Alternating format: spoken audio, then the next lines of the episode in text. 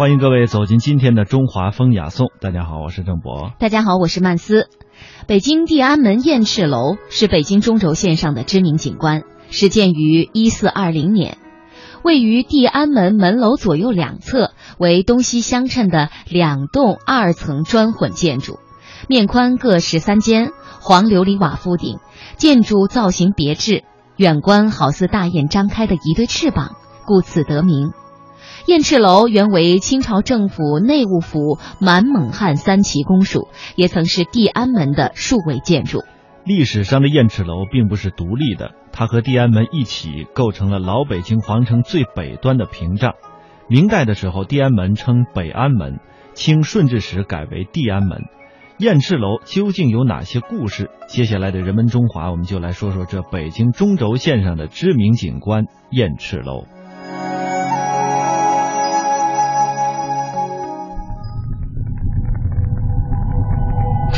厚重，因为见证了岁月沧海桑田的变迁，见证了历史金戈铁马的呼啸。它们珍贵，因为岁月无法复制，历史不会重演。大明宫、大雁塔、颐和园、故宫、庐山，每一处都值得我们一再停留，细细回味与感知。中华风雅颂，人文中华。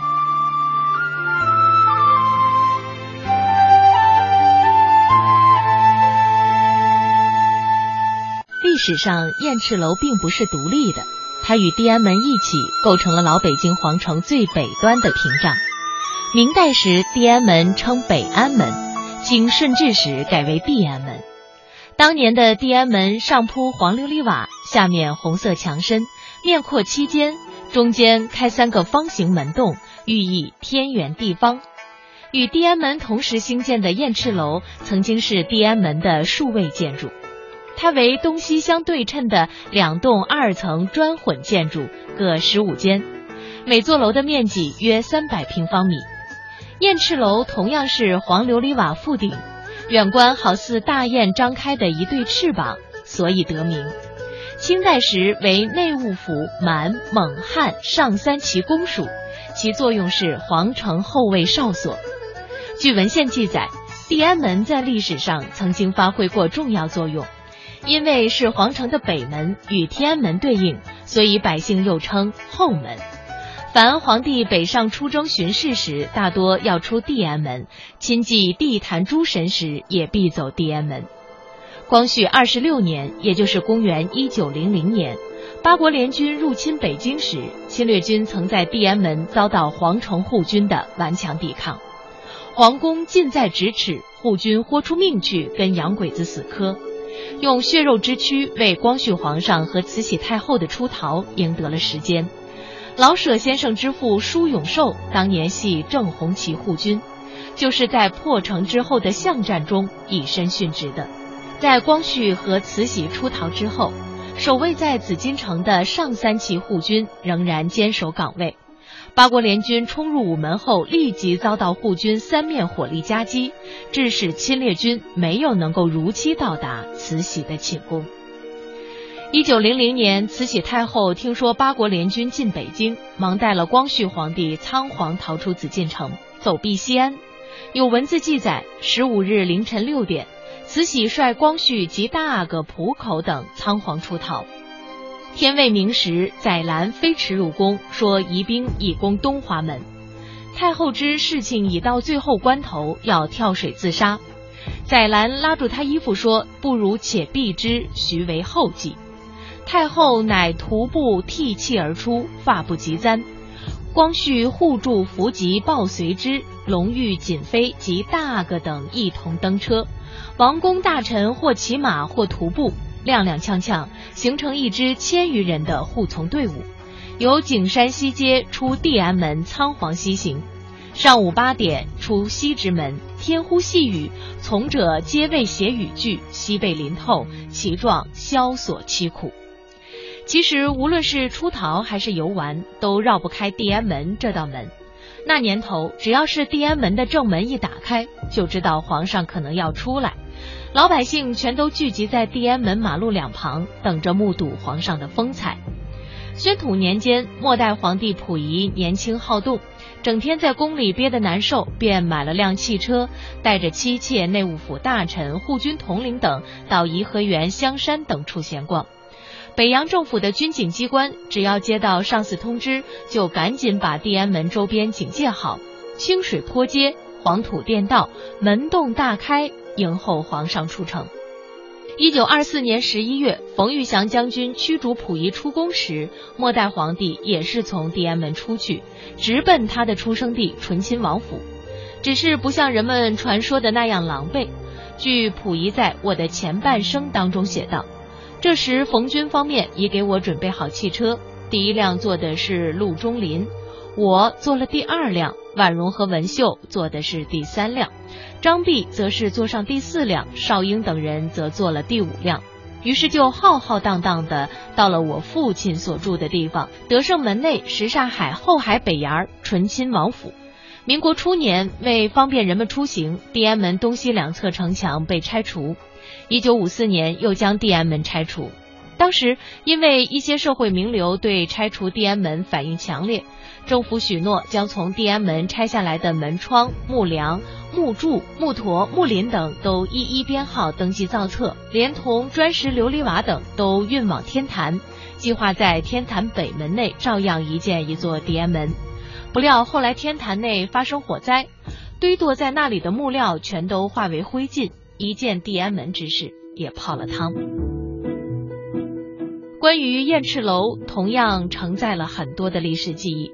查阅地安门的相关史料，太监出宫暂住燕翅楼，恐怕就是有关地安门大事记中记得最详细的，或者说是最值得记录的事件之一。一九二三年夏天，紫禁城中的建福宫着起了大火。已然逊位的溥仪对这场大火的起因心知肚明，因为当时宫中太监偷盗成风。据溥仪的堂兄溥家回忆说，他曾亲眼看到宫中护军把一个手拿旧椅子的太监拦住盘问，太监解释说是拿出去修理，但护军一检查，发现座椅下面还有一层木板，里面藏了几件金器。当时京城的大小古玩铺不时能够发现宫内的古物。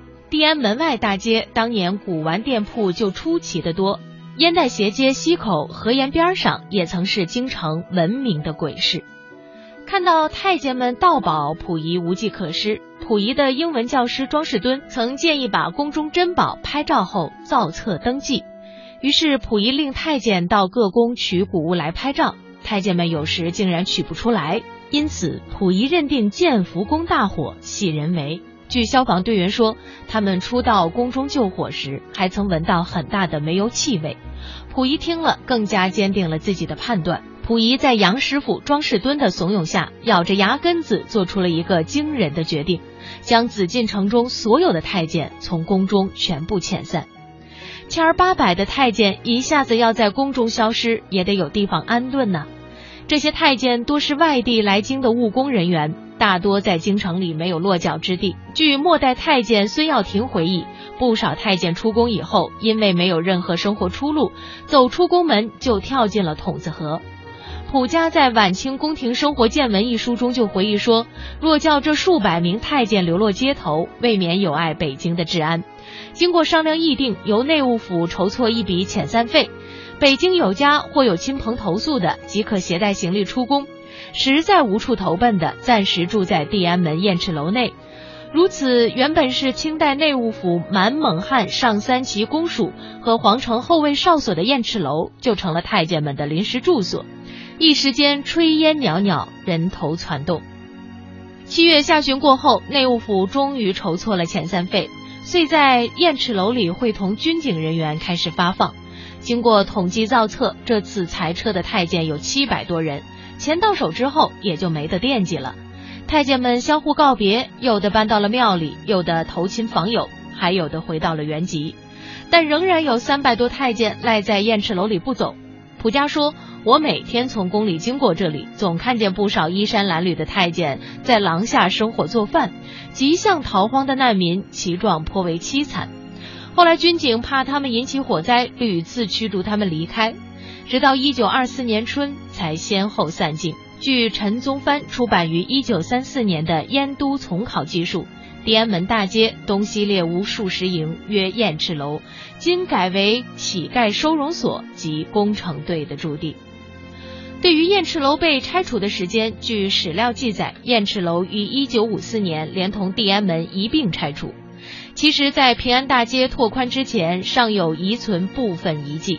但当年地安门十字路口南面路西，也就是在西楼巷东口与油漆座东口之间，紧贴着皇城墙，有一排二层小楼，砖木结构，木楼梯，二层比较低矮，个子稍高的人不能完全直立行走。里面住着多户人家，在这排二层建筑的南端，还有工商银行储蓄所。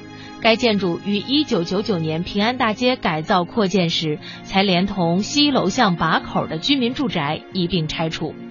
据中国文联出版社二零零八年版《北京地名典》关于公检胡同的词条当中写道：“公检胡同在北有西楼胡同，原称地安门西家道，是一条位于地安门西侧的小巷，因位于地安门之西，所以得名。”西楼巷胡同东口北端有燕翅楼，一九九九年因改进平安大道拆除，由此证明当年确实只拆除了东边燕翅楼，而西边的则在四十多年以后改进平安大街时拆除的。显而易见，史料上所说的燕翅楼连同地安门一并拆除，只是拆除了马路东边，而马路西边的燕翅楼则沦为民居，直至平安大街改造方予以拆除。